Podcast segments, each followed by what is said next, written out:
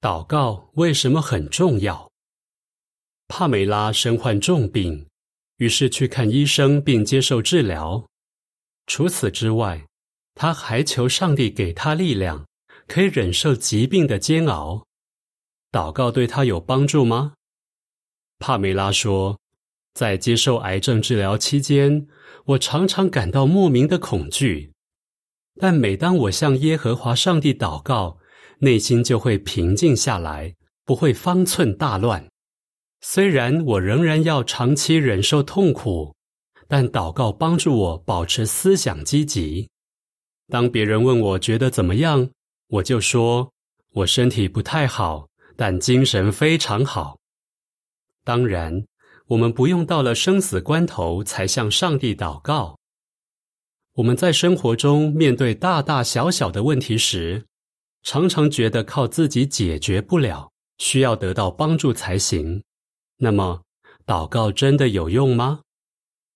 圣经说：“你要把重担卸给耶和华，他必扶持你，他绝不让正义的人跌倒。”诗篇五十五篇二十二节，这是多么暖人心窝的一句话！祷告可以对你有什么帮助呢？只要你用正确的方式向上帝祷告，他就会给你需要的帮助，去应付各种挑战。请见富兰，祷告对你有什么帮助？以下是富兰的补充资料。祷告对你有什么帮助？内心的安宁。把你们的请求告诉上帝，这样。上帝就会赐下超越人能理解的安宁。通过基督耶稣，这种安宁会守护你们的内心和头脑。腓利比书四章六七节。如果你把忧虑全都告诉上帝，他会帮助你在逆境中保持冷静，懂得用智慧去应对。真正的智慧。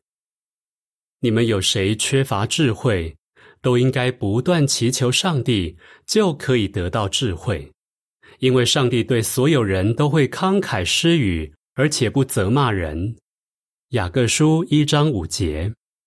我们在压力下很容易判断错误。如果你求上帝给你智慧，他会让你想起圣经中许多合适的原则、力量和安慰。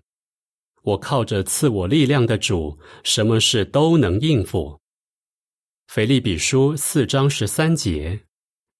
耶和华是全能的上帝，他会给你力量去应付困难，或者陪着你度过难关。另外，圣经说耶和华是赐一切安慰的上帝，他会在我们遭受各种考验的时候安慰我们。哥林多后书一章三四节，你的祷告会得到回应吗？耶和华不会勉强你向他祷告，但他很爱你，所以希望你这样做。假如你的祷告没有得到回应，该怎么办呢？不要灰心放弃。爱孩子的父母不一定会按照孩子期待的方式去帮助他，也不一定会马上行动。